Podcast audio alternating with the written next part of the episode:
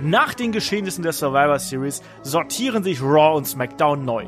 Bei Raw kämpfen gleich sechs Superstars um die Number One Contendership für ein Titelmatch gegen Drew McIntyre. Ein Monster und ein Fiend jedoch hinterlassen ebenfalls einen bleibenden Eindruck. Und Kevin Owens bringt sich mit einer heftigen Trachtprügel für Jay Uso ins Gespräch um die Universal Championship. Und damit hallo und herzlich willkommen hier zu Raw Cross SmackDown.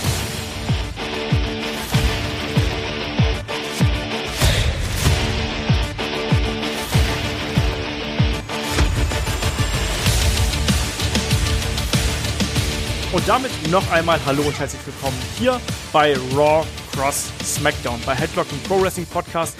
Die Survivor Series ist Geschichte und wir werfen noch einmal einen Blick zurück auf das, was in der Woche passiert ist. Was geschah bei Raw, was geschah bei SmackDown. Mein Name ist Olaf Bleich, ich bin euer Host. Bei mir, da ist der Kai. Wunderschönen guten Tag, Kai. Hallo. Ja, die Survivor Series ist Geschichte, wie ich gerade eben schon gesagt habe. Und natürlich nach so einem Big Four Pay-per-View startet man dann auch wieder mit neuem Elan in die Weeklies hinein. Kai, war das bei dir so? Äh, ja, also ich habe natürlich dann direkt irgendwie Raw geguckt, weil man war ja auch, also ich habe es immer so, egal wie ein Event ist oder wie man aus so einem Event rausgeht, ich habe dann gerade nach einem Pay-per-View immer noch mal mehr Motivation, äh, Raw zu gucken, weil habe ich irgendwie dann drin. Okay. Also bei mir war es so, ich wollte natürlich auch wissen, wie ja, wie ähm, belohnt man jetzt quasi Team Raw? Das ist ja so die Frage gewesen, die sich hier gestellt hat. Und ich würde sagen, damit können wir natürlich auch gleich einsteigen, weil damit fing ja im Endeffekt auch die Show an. Wir haben hier einen Adam Pierce im Ring stehen, der dann eben mit Team Raw äh, ja mehr oder weniger gefeiert hat, sage ich jetzt einfach mal ganz vorsichtig. Also da stand dann ein Seamus, da stand ein Braun Strowman, da stand ein, ähm, ein Riddle natürlich, ein AJ Styles samt Omis, seinem äh, Bodyguard. Und wen habe ich vergessen, äh, Kai? Den fünften äh, im Bunde? Keith Lee. Keith Lee habe ich vergessen, genau. Und da ist ja dann jeder mal durchgegangen und es geht ja dann darum, wir brauchen einen neuen Number One Contender und wie dröselt man das jetzt auf? Hat man so ein bisschen ähm, hier die, man hat quasi jeden zu Wort kommen lassen und dann last but not least kam dann ein Braun Strowman dran und dieses Begr diesen Begrifflichkeit last but not least fand der gute Braun gar nicht so witzig, hat sich ein Adam Pierce hier am Schlawittchen geschnappt und hat ihm sogar ein Headbutt verpasst. Erstmal bevor wir dann zum weiteren Geschehen ähm, kommen. Kai, wie fandest du hier diese Anfangssequenz? Das war ja schon eine etwas längere Interviewsequenz. Adam Pierce jetzt zunehmend stärker als Authority Figure hier irgendwo im Geschehen mit drin. Passt das für dich zusammen? Ich finde, Adam Pierce macht das gar nicht verkehrt. Ähm, also ich, ich finde immer die Zeiten, muss ich ehrlich sein, auch wenn man von GMs und sowas super oft genervt ist, aber manchmal, ich weiß nicht warum, fehlt mir so ein kleiner roter Faden, wenn kein GM da ist. Weil es, es werden ja trotzdem irgendwie immer Matches gemacht und dann ist so, ja, aber wer macht denn die? Und mhm. also, wenn du so einen Adam Pierce da reinwirfst, der ist jetzt auch nicht so überpräsent wie, keine Ahnung, eine, eine, eine Page oder wie auch äh, ein Kurt Angle teilweise oder auch noch ein Mick Foley oder Baron Corbin, um jetzt so die, durch die letzte Vergangenheit zu gehen. Hm, da finde ich das eigentlich ganz okay. Und wenn er sich jetzt auch noch Headbutton lässt von Braun Strowman, finde ich noch witziger. Also, weil sonst ist ja immer so, oh nee, häufig sind es auch Leute, die können dann keine Bumps mehr nehmen, weil sie irgendwie mal gerestelt haben und dann jetzt nicht mehr, nicht mehr dürfen. Von daher ist es gar nicht so verkehrt. Und auch hier wieder war so ein gewisser Humor drin, natürlich auch irgendwie durch den Matt Riddle. Ja. Das, das hatte so ein bisschen äh, so Bewerbungsgespräch-Charakter. So jeder darf mal kurz ran und sagen, wa warum er sich denn sieht oder warum er der Richtige für den Job ist. Ich fand das vollkommen in Ordnung und auch gerade diese diesen Ausraster von einem Braun Strowman passt auch in passt auch in seinen Charakter und mal wieder ein bisschen Bewegung im Leben eines Braun Strowman. Ja, ähm, ich fand die Art und Weise, wie man das dann irgendwie jetzt erzählt hat, quasi, dass man gesagt hat, jetzt jeder soll ein paar gute Erklärungen vorbringen, warum denn sie jetzt gerade eben in dem Number One Contender Match, warum sie jetzt gerade auch im Title-Geschehen mit drin sein sollten. Das finde ich jetzt nicht wunder wie kreativ, sage ich mal ganz ehrlich. Ähm, aber es ist zumindest eine kleine Konsequenz aus dem, was wir bei der Survivor Series gesehen haben, weil sich ja bei der Survivor Series alles furchtbar belanglos angefühlt hat, hat man wenigstens jetzt gesagt, gut, die fünf haben hier gewonnen, und ihr bekommt jetzt irgendwie irgendwo irgendwann eine Chance, zumindest euch hier zu präsentieren. Das finde ich absolut okay. Matt Riddle, Riddle fand ich grauenvoll. Ich finde, er sieht halt wieder super dusch auf, äh, aus irgendwie die ganze Zeit Der über. Ist halt der super Dusch, ne? Deswegen muss der, glaube ich, auch nicht viel spielen. Das ist so wie, so wie, wie äh, Charlie Sheen am, am Set von Two and a Half Man. Ich glaube, der ist einfach so, wie er ist. Das weiß ich nicht. Ich finde, dass all das, was er sagt, extrem geschrieben aus äh, sich anfühlt und und äh, sich irgendwie anhört. Und das das stört mich tatsächlich im Augenblick. Aber das lassen wir mal außen vor gelassen. Ähm, den Headbutt wiederum als Abschluss fand ich dann ähm, logisch in der Art und Weise wie es dann äh, dargestellt worden ist. Und du hast es richtig gesagt das passt auch zu einem Braun Strowman. Braun Strowman braucht eine neue Charakterentwicklung. Die haben wir jetzt hier hoffentlich weil also überlegen wir mal zurück was war seine äh, Charakterentwicklung seit seinem Titelverlust er war bei Raw Underground und keiner hat's interessiert. Er war ist sehr hier- sauer. Ja, er war sehr sauer, genau. Ist er auch sehr sauer.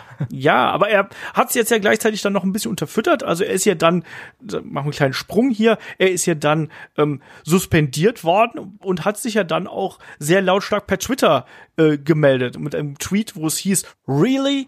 You gonna suspend me for what expecting what I've earned? Everyone and their brother knows what I've done to get here, and I've more than earned a title opportunity. To hell with this place and all the backstage politics bullshit. Hashtag I'm done following orders. Hashtag everyone will fall. Und da bin ich auch angetwittert worden, ob das jetzt Storyline oder ob das echt wäre. nee, ist echt. Ne? Also es ist natürlich eine Storyline-Suspension. Ähm, Er ist ja da auf unbestimmte Zeit erstmal jetzt aus dem Verkehr gezogen worden. Aber man hat natürlich gerade dadurch, dass man sowas reinbringt wie Backstage-Politics-Bullshit, hat man ja schon so ein bisschen Realität angekratzt, oder? Ja, aber also, das ist, glaube ich, auch in 2020 nichts Besonderes mehr, oder?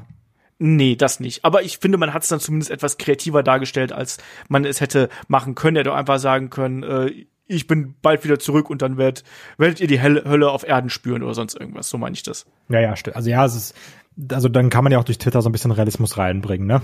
Genau. Wenn man sagt, ja, du darfst jetzt nicht rein, ja, dann äh, twitter ich halt wütend. Genau das. Also deswegen, das ist jetzt so die Entwicklung, die wir hier haben. Und ähm, es gab ja dann im Anschluss noch diverse weitere Segmente. halt. Bitte? Wir dürfen nicht eins der interessantesten äh, oder einen der interessantesten Aspekte dieses Segments vergessen. Was auch, glaube ich, mit dafür gesorgt hat, dass äh, Raw getr- getrennt ist auf Twitter. Und zwar ähm, wieder ein Adam Pierce, der natürlich sichtlich durchgeschüttelt war nach so einer Kopfnuss von Braun Strowman. Äh, da, da bist du auch durcheinander, da kannst du auch nicht mehr so gerade sprechen. Und da sagst du auch anstatt ein Drew McIntyre irgendwie, warum auch immer, sagst dann auch anstatt Drew McIntyre Drew McInfart. Und das ist ja auf Twitter sehr stark breitgetreten worden. Und auch in unserer Hitler-Gruppe.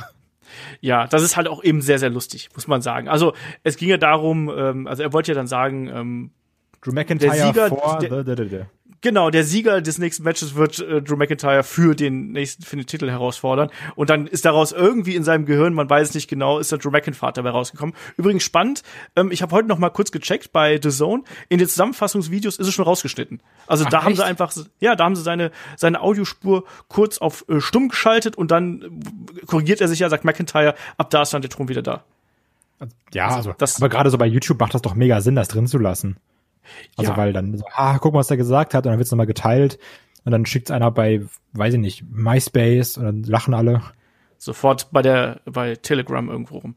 Man weiß es nicht. Michael Wendler teilt's direkt, ey Attila, guck mal. genau.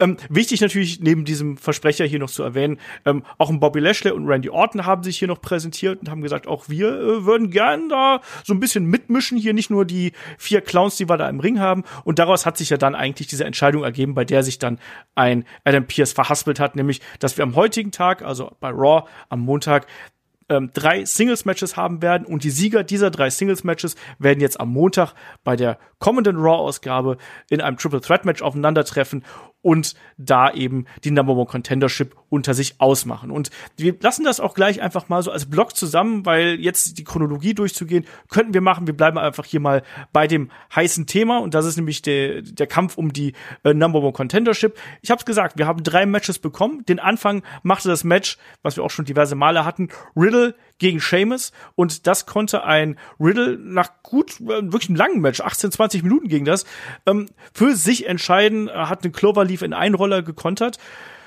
Solides Match zwischen den beiden, ähm, hart geführt, Ähm, es gab, gab unter anderem einen White Noise vom, vom zweiten Seil, wo dann sogar noch ein, ein Riddle hier ausgekontert ist, äh, ausgekickt ist.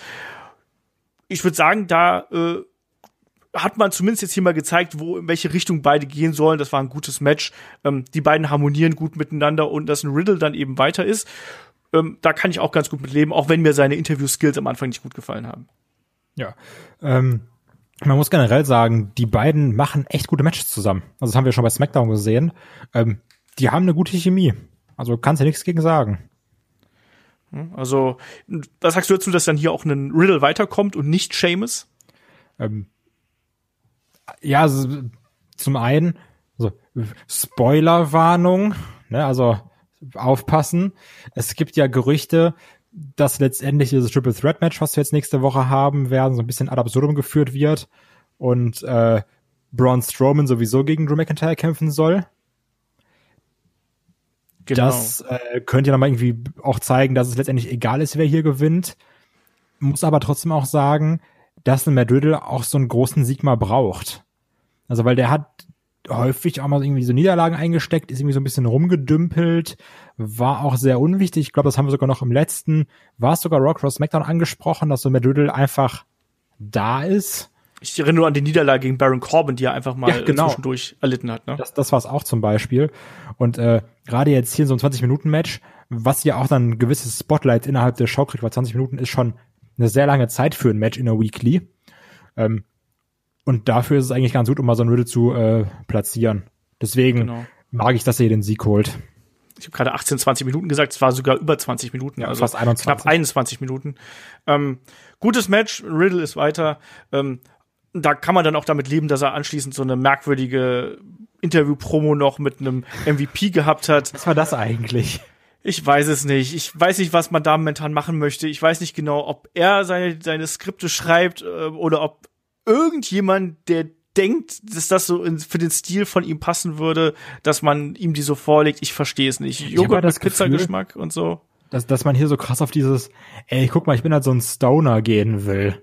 Ja, so, ja, dann, dann, dann zieh ich mir einen Joint rein und dann, dann, dann esse ich so viel und ey, Pizza, der nach Joghurt, äh, Joghurt, der nach Pizza schmeckt, mega, oder? 420, Bro, blaze it. Also, Also so ein bisschen. So habe ich ein bisschen. Ja, genau. Und das, das finde ich auch extrem anstrengend, weil sie es eben auch so, es fühlt sich für mich künstlich an also auch die ganze äh, Anfangssequenz, diese Anfangsdialogsequenz, die wir da gehabt haben, ähm, wo alles dope ist und so, das fühlt sich für mich extrem künstlich an von Leuten, die eigentlich gerade gar nicht genau wissen, wie sie Matt Riddle handeln sollen. Ich meine, der ist so ein gechillter Typ, das weiß man ja irgendwo, ähm, auch super freundlich, wenn du auch mal ähm, so äh, irgendwie bei, als, als normaler Fan triffst oder mal so interviewst, keine Ahnung, super netter Typ, aber irgendwo muss man da auch ein bisschen die Grenze ziehen. Das, ich ach, find's, find's schwierig. Ne? Und ich habe die Sache mit Fireface eh schon angesprochen, wie sehr mir das auf den Keks ging. Ähm, kommen wir zum nächsten ähm, Match hier in diesem Mini-Turnier, so nenne ich jetzt einfach mal. Da gab's dann Keith Lee gegen Bobby Lashley, also der United States Champion hat sich hier dann auch mit eingemischt, wie ich gerade eben ja schon gesagt habe, hat ja auch gesagt, hier, ich bin übrigens der einzige Champion, der bei der Survivor Series auch sein Match gewonnen hat, ne? Und hat sich da entsprechend reinge äh, reingebracht ins Gespräch. Keith Lee war eh mit dabei und auch die beiden hier mit einem äh, Match gegeneinander. Das ging nicht äh, ganz so lang, muss man dazu sagen, und endete dann auch auf eine etwas merkwürdige Art und Weise. Dauerte knapp zwölf Minuten und endete dann nämlich als ähm, erstmal ein Bobby Lashley den Keith Lee hier in den Hurtlock nehmen wollte. Keith Lee bei so einem Nacken, ne? Also das ist die gute alte Warlord Challenge, die wir hier gesehen haben, so ein bisschen hm. Masterlock Challenge, was auch immer. Powert erstmal da raus. Ähm, Bobby Lashley wechselt in ein Sleeper Hold. Keith nimmt ihn Huckepack quasi und wirft sich dann nach hinten und dann greift relativ schnell ein MVP ein und sorgt hier für den äh, Disqualifikationssieg von Keith Lee. Und also klar, das war ein hartes Match. Das Match war auch okay, so in dem. Ich fand es jetzt nicht super geil, aber es war in Ordnung.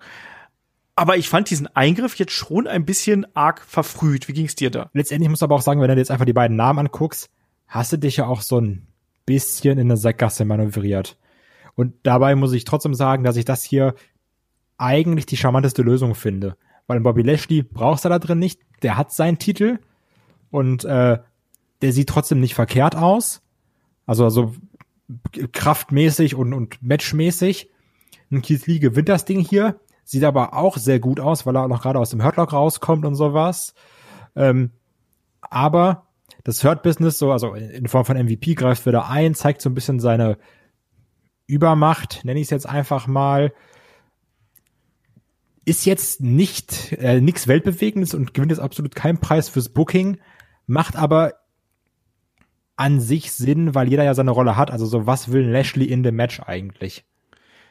Naja gut, er könnte sich einen zweiten Titel umhängen zum ja, Beispiel. Was mich stört, ist, dass eigentlich hier ein MVP immer der clevere gewesen ist. Und ich fand das in dem Augenblick war das, klar, es war eine heftige Aktion, aber war das jetzt die Aktion, wo man eingreifen muss und dann für so zwei, drei Schläge da irgendwie den Sieg seines ähm, mit Verbündeten und Stablemates irgendwie hier riskieren muss? Ja, so okay. dumm vor den Augen des Ringrichters? Ja, das verstehe ich. Da, ja, da, da gehe ich mit. Und das passt halt eigentlich nicht zu MVP. Ich meine, ich erinnere nur äh, an frühere Matches, wo, äh, ja, hier gegen Sami Zayn zum Beispiel war es doch, wo Sami Zayn immer wieder das Eingreifen provoziert und alle so, nee, hey, wir sind zu klug dafür, wir sind zu klug dafür. Jetzt hier gibt's so einen Slam und dann, oh nein, äh, oh, ihr könnt ja verlieren und dann verliere ich dann trotzdem irgendwo. Also, das, ich fand's halt dumm und ich finde, das passt halt nicht zum Charakteraufbau, den man bis jetzt betrieben hat. Ja, so. okay, kann ich, kann ich nachvollziehen. Ähm, ansonsten natürlich, dass ein Keith Lee hier weiterkommt, bin ich bei dir, kann ich äh, sehr, sehr gut mit leben. Nicht nur das, sondern ich finde eigentlich, das ist die äh, bessere Alternative. Natürlich, ein Keith Lee braucht auch mal wieder so einen ähm, großen Spot und äh, es ist natürlich auch ein Zeichen, dass man sagt, so, der gehört jetzt quasi mit in diese Riege hinein. Das ist schon okay. Wir werden gleich auch noch über das Tag-Team-Title geschehen natürlich sprechen, wie sich das gehört. Aber vorher machen wir natürlich dann an der Stelle hier noch den letzten Block dieses Mini-Turniers, wie ich es gerade so schön genannt habe. Und da trafen dann AJ Styles und Randy Orton aufeinander. Ja, und wir hatten an dem Abend auch schon Firefly Funhouse mit Bray Wyatt und Alexa Bliss. Und auch da gab es schon so die Erinnerung an zerbrochene Freundschaften irgendwie, erstmal bezogen auf Alexa und Nikki, aber auch mit so einem kleinen Wink natürlich mit dem mit der brennenden Hütte in Richtung Randy Orton. Und die schwelende Fehde zwischen Orton und dem Fiend, die ist ja ohnehin da.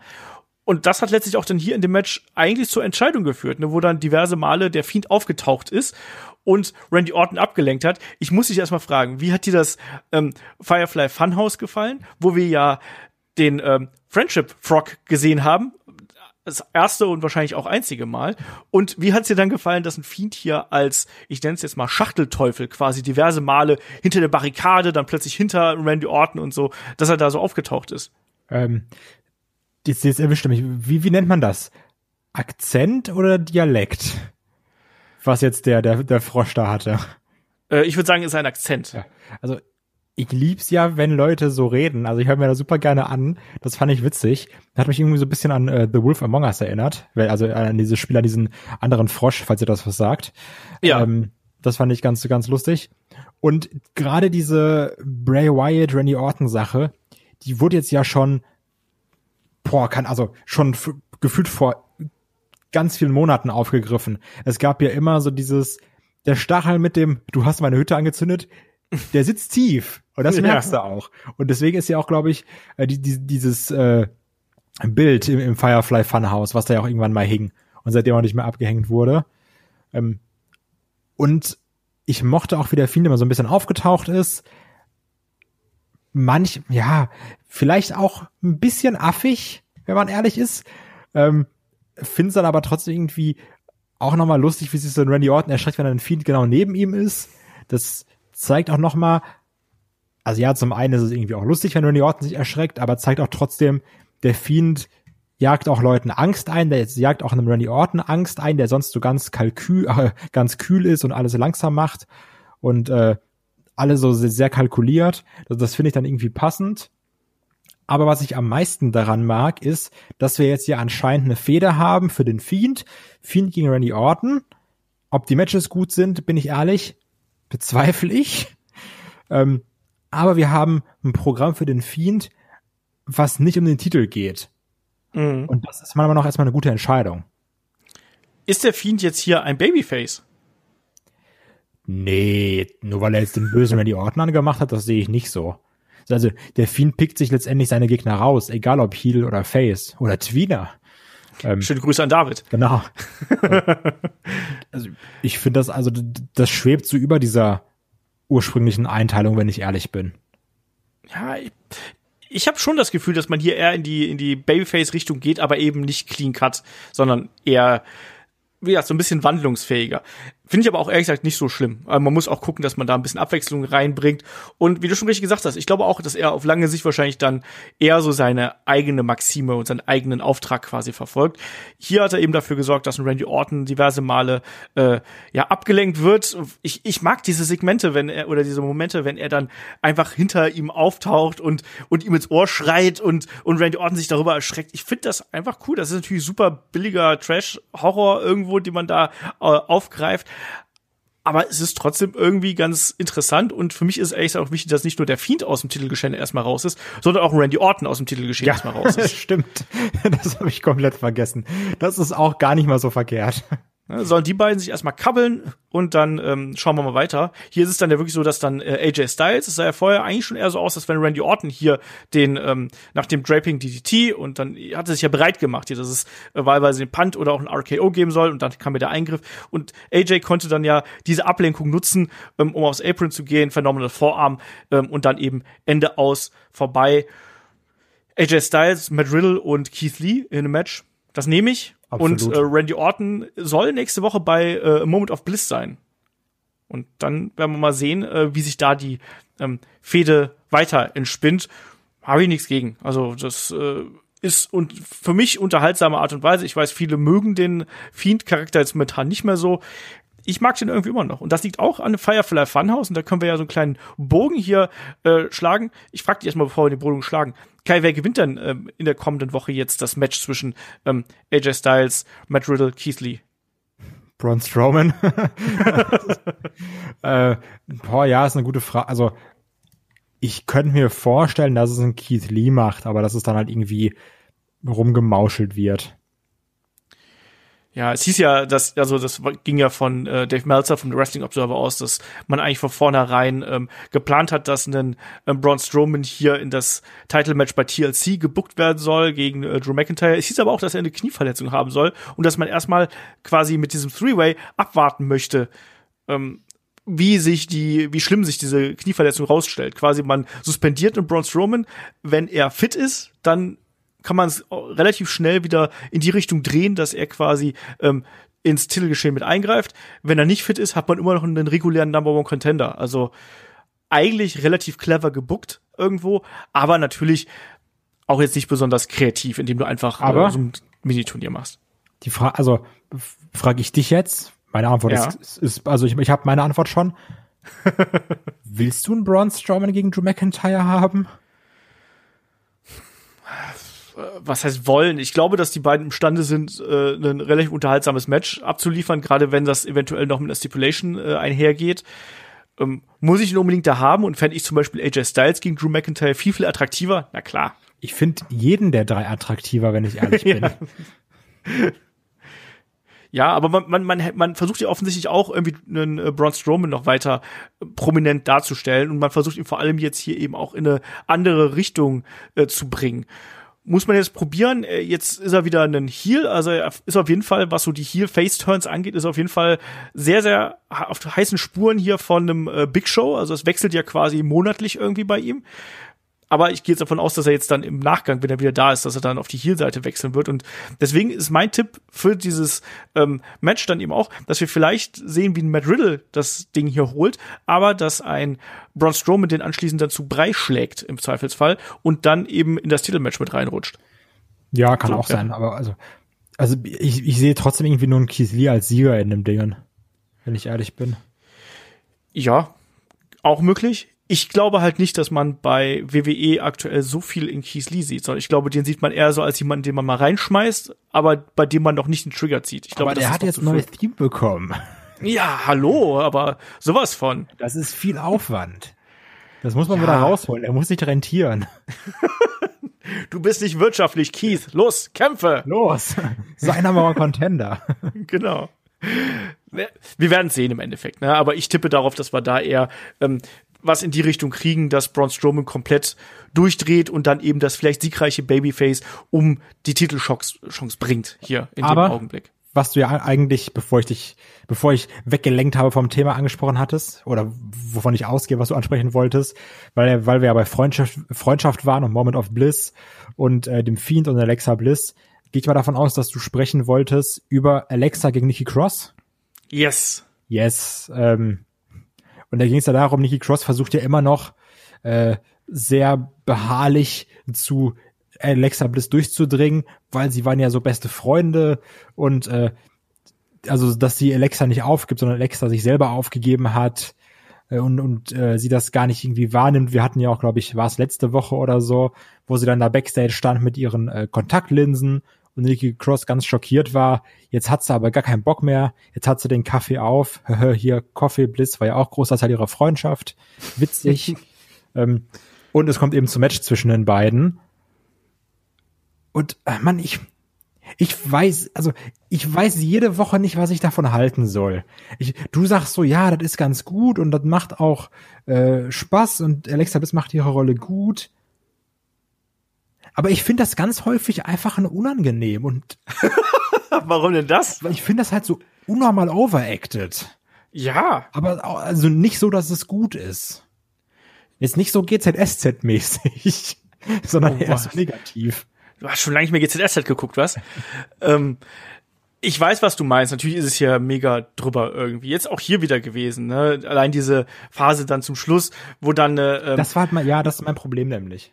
Die- ne, also wo eine Alexa am Boden liegt und weint und ah und hier auf ihre Hände guckt und ne, und hilf mir und und so weiter und so fort. Zugleich war es aber dann ja so, wenn wir ganz kurz noch mal auf das Firefly Funhouse blicken, da war es ja so, dass sie gesagt hat, sie muss sich ein bisschen Hilf Hilfe holen und dann waren ja die Kontaktlinsen wieder da, also die Verbindung mit dem Fiend war ja da irgendwo, ne? Und die stand ja auch hier irgendwo. Entsprechend hat man natürlich als Zuschauer genau gewusst so Niki, tu es nicht. Es ist eine Falle. It's a trap.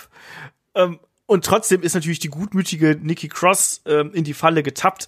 Ähm, es gab die Umarmung und aus der Umarmung heraus gab es eine etwas holprige Sister Abigail, so nenne ich es einfach mal, und dann eben den Sieg für eine Alexa. Ja, ist es irgendwo cheesig, klar, aber ich ich finde Alexa in der aktuellen Rolle, ich finde die halt wirklich gut. Ich finde die halt wirklich gut und ähm, Nikki als die etwas treu doofe Freundin, so sage ich jetzt einfach mal, die dann immer wieder hier ein äh, eigentlich einen draufkriegt und so. Das ist schon in Ordnung. Ich, ich finde das, ich finde das okay. Also das ist jetzt nichts, wo ich sage, das ist die Storyline des Jahres, aber es ist in dem, was wir bei Raw jetzt auch in dieser Ausgabe nicht ganz so stark, muss ich sagen, aber was wir schon in den vergangenen Wochen an Storylines gehabt haben, ist das für mich was, was für mich funktioniert und was mich unterhält. So, Punkt. Ja, also sehe ich einfach subjektiv anders. Also ich, Fair enough. Ja. Da hat ja jeder seinen eigenen Geschmack. deswegen ja. Also, Ne? Also auch da. Äh, wir haben auf jeden Fall hier eine, eine Storyline-Progression, muss man sagen. Man hat das weitergeführt. Ähm, eine Alexa klarer auf der Seite des Fiend und von Bray Wyatt als jemals zuvor. Da kann Nikki Cross versuchen, sie zu retten, wie sie möchte. Da passiert nichts mehr draus. Und ja, wir haben noch so zwei kleine Punkte. Und Sollen wir erst über das reden, was Spaß macht? ja, Oder über das, was keinen Spaß macht? weil wenn du so Sachen wie unangenehm ansprichst, haben wir auch noch was anderes Unangenehmes hier in der Ja, ganzen dann Runde. komm, dann Abfahrt. Ja, wir müssen natürlich dann noch irgendwo drüber sprechen, was hier bei äh, Lana, Nia Jax, Shayna Baszler und Asuka passiert ist. Ne? Lana ist ja hier tatsächlich in ein ähm, WWE Raw Women's Championship Match ähm, reingerutscht worden irgendwo, ne, weil äh, ja, ne, Lana ist ja die Soul Survivorin gewesen, entsprechend äh, ähm, hat sich das ja irgendwo angeboten, ne? Und äh, es gab eine kleine Backstage-Konfrontation zwischen Asuka und Lana und daraus hat sich dann ergeben, dass äh, Asuka gesagt hat, ja klar, warum denn nicht? Ne? Dann komm, machen wir hier gleich ein Titelmatch klar. Ähm, läuft doch. Lana hat ja da auch gesagt, dass sie immer mal um den, äh, sie wollte ja immer mal um den Titel kämpfen, aber hat sich nie so bereit erklärt gefühlt und so. Hat die nicht erst vor einem Monat um den Titel gekämpft bei Raw? Ich glaube, wir hatten schon diverse äh, Lana-Title-Matches äh, in der Vergangenheit, ja. Also das, das fand ich nämlich auch ganz komisch. Wo so hieß so, ja, das ist alles so surreal und Mann, um den Titel zu kämpfen, das wollte ich immer. Und ich habe mir gedacht, du hast doch schon um den Titel gekämpft. Klar, Also es ist, äh, ja. Da äh, spielt man natürlich ganz klar mit dem Gedanken, dass da erinnert sich ja niemand mal dran. Ich äh, schaue gerade ganz kurz, ganz spontan nach. Also Lanas letztes Title-Match war übrigens am äh, 19. Oktober. Also ziemlich genau. Sag ich doch. Ja, also ziemlich genau von einem bisschen mehr als einem Monat, weil sie davor ja die äh, Battle Royale gewonnen hatte. Stimmt, das war's. Also ganz so selten ja. kommt's dann äh, dann doch nicht vor. Also von daher, ja, ist das. Also so viel zu, dazu, dass es so verkauft wurde. Lana im Titelmatch, ha, das kann sich doch keiner vorstellen. Doch kann jeder, der vor ungefähr fünf Wochen geguckt hat, Kollege. Also, ähm, aber es war hier auch wieder das, was du schon in der Review angesprochen hast, sehr surreal mit Lana, die sagt so, ich habe es geschafft, ich bin es, der der Soul Survivor, äh, super klasse. Aber jetzt auch, dass dann eben aus diesem One-on-One-Match, dass dann daraus äh, ja jetzt anscheinend eine Fehde wird mit Asuka und Lana zusammen gegen die Women's Tech Champs, Nia Jax und äh, und, und, und Shayna Baszler ist auch ein undankbares Programm für eine Asuka, oder? Total. Ähm, ich finde, man merkt hier ganz, ganz stark, dass du bei Raw gerade nix, nix hast, was du irgendwie in der Women's Division wirklich platziert hast, was du irgendwie da vorzeigen kannst. Du hast eine Asuka, die da irgendwie über allem steht. Ich finde natürlich, klar, eine, eine Becky fehlt, eine Charlotte fehlt, massiv. Dann hast du Naya und Shayna, die an diese Tag Team Titles gebunden sind. Die haben ja hier als Gastkommentatoren fungiert und haben sich dann ja über äh, Asuka lustig gemacht, hin und her und dann daraus erwuchs dann eben ähm, ein Tag Team Match. Ähm, klar, ich finde es auch, dass es nicht die ideale Besetzung für oder die ideale Konstellation für eine Asuka ist, die eigentlich hier prädestiniert ist, dass sie auch große Matches bestreiten kann, wie wir ja gegen eine Sasha Banks gesehen haben. Ja. Ähm, stattdessen haben wir jetzt hier dieses Tag Team Match bekommen und ich habe auch das Gefühl, dass daraus jetzt eine längere Fehde wird.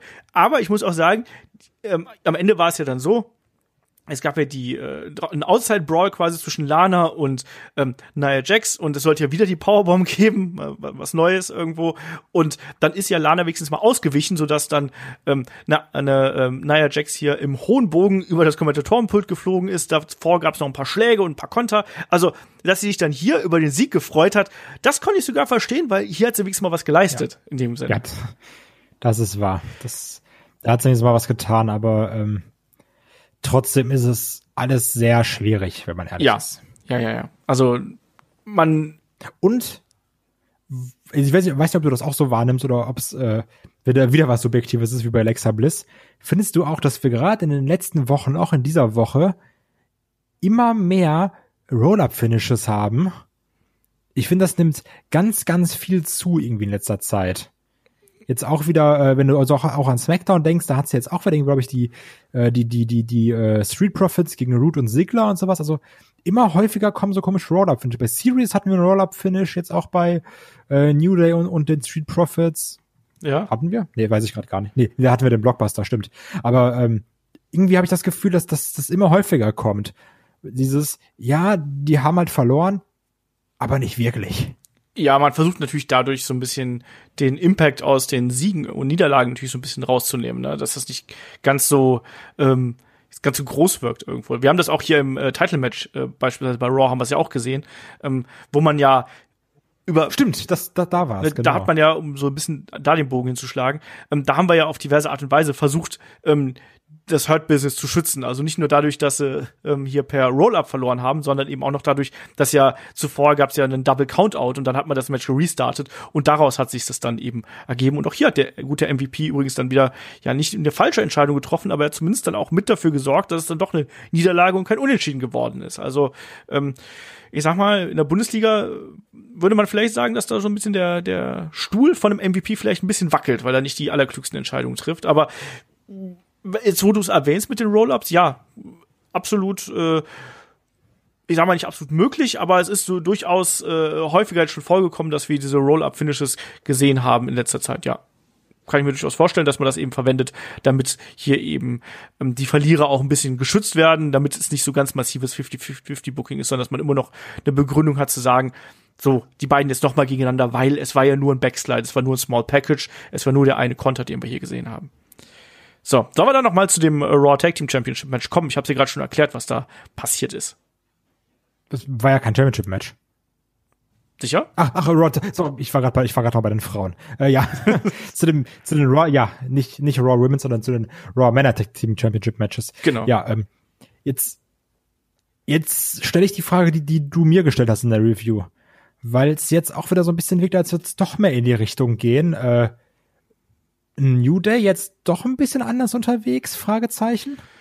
Ja, so ein bisschen, ne? Also nicht mehr, oder? Ja, ja, ja, so ein bisschen. Also kleine Entwicklung ist auf jeden Fall da von, der, von dem und wie sie sich präsentieren. Ich finde es aber ganz gut. Also mir gefällt das jetzt, weil wir brauchen ein bisschen mehr Ecken und Kanten, als es zuvor gehabt haben. Ansonsten wird es langweilig. Und passt auch, also ich finde, das passt jetzt auch gerade, wenn sie nicht mehr zu dritt sind. Ja. So, sondern, äh, das ist so, ja, jetzt die, die Chefs hier, die scheißen eher auf uns, jetzt mache ich auch, was ich will. so, die lassen uns nicht zusammenarbeiten, dann bin ich jetzt sauer. ähm, und von daher mag ich das so ein bisschen, ich finde es auch gerade, Nee, ich wollte gerade sagen, ich finde es gerade, dass es, dass es ein Kofi gut tut, aber eigentlich tut es beiden gut, so ein bisschen mehr Eckenkanten zu zeigen. Ähm, von daher eigentlich nicht verkehrt. Ich habe jetzt nur die Angst, ähm, dass wir jetzt in den nächsten drei, vier Wochen jede Woche irgendwie haben dann Kofi gegen, Xavier, äh, gegen äh, Cedric Alexander, Xavier Woods gegen Shelton Benjamin, dann noch mal irgendwie einer gegen MVP und dann noch mal die beiden und weiß ich nicht, suchte noch andere zwei aus gegen das ganze Hurt-Business. Das ist so ein bisschen meine Befürchtung, die wir da jetzt wieder haben, also die ich da jetzt wieder habe. Ja. Und da sind wir ja schon auf dem Weg irgendwie zu. Also gefühlt hatten wir das jetzt ja schon äh, äh, diverse Male zwischen den beiden Teams. Nichts dagegen, weil äh, die Matches, die dabei rausgekommen sind, waren schon immer äh, recht ansehnlich. Aber ähm, ja, es, es wiederholt sich jetzt langsam schon. Also wir hatten das letzte Mal äh, diese Konfrontation der beiden ähm, auch äh, am 16.11. zum Beispiel. Und ja, es, es wiederholt sich, sagen wir es einfach so. Und ich habe auch die Befürchtung, dass man da jetzt wieder Schema F macht und einfach zack, zack, zack hintereinander. Ähm, kann passieren. kann ich dir nicht widersprechen. Also wir haben es am 16.11. gehabt, wir haben es am äh, 2.11. nochmal gehabt. Um, also das war jetzt innerhalb von einem Monat oder anderthalb Monaten, war es jetzt dreimal bei einer Weekly. Ist halt so. Das kann ich nicht. Halt so. Ich kann die, ja. die Zahlen lügen leider nicht. Also es war seit seit Anfang November war es jetzt eben ähm, äh, dreimal quasi. Ähm, das ist eben bedingt auch durch den Wechsel von The New Day natürlich zu Raw und bei Raw ist ja die Tag Team Division nun wirklich eine Einöde. Das ist wahr. Also es gibt ja eigentlich keine Tech-Teams. Doch, die beiden. Ja, genau. Und vorher hatten wir halt noch Gaza und Andrade. Die haben wir jetzt nicht mehr. Ja, genau. Und das ist halt eben das Problem und das sieht man jetzt eben auch. Man hat, man nimmt jetzt diese eine Fehde, die irgendwie ganz offensichtlich ist und baut darauf auf. Matches sind gut, muss ich sagen. Ich finde, die haben eine gute ja, Chemie zusammen. Äh, das macht Spaß, denen zuzugucken. Aber wie alles, was man innerhalb von kürzester Zeit zu oft hat, irgendwann wird es auch ein bisschen schal. Und mhm. da muss eben jetzt noch eine Charakterprogression reinkommen. Ähm, ja, damit sind wir aber eigentlich schon am Ende von, von Raw angekommen. Ähm, das ist das, was passiert ist. Wir haben die Aussichten in Richtung ähm, TLC, was die Number One Contendership angeht. Wir haben eben die Entwicklung rund um Lana, Asuka, Naya, ähm, Shayna gesehen und dann eben so ein bisschen vielleicht auch ein bisschen Krise innerhalb des Hurt Business. Mal sehen. Wen wir zum Beispiel nicht gesehen haben, Kai, ist Retribution.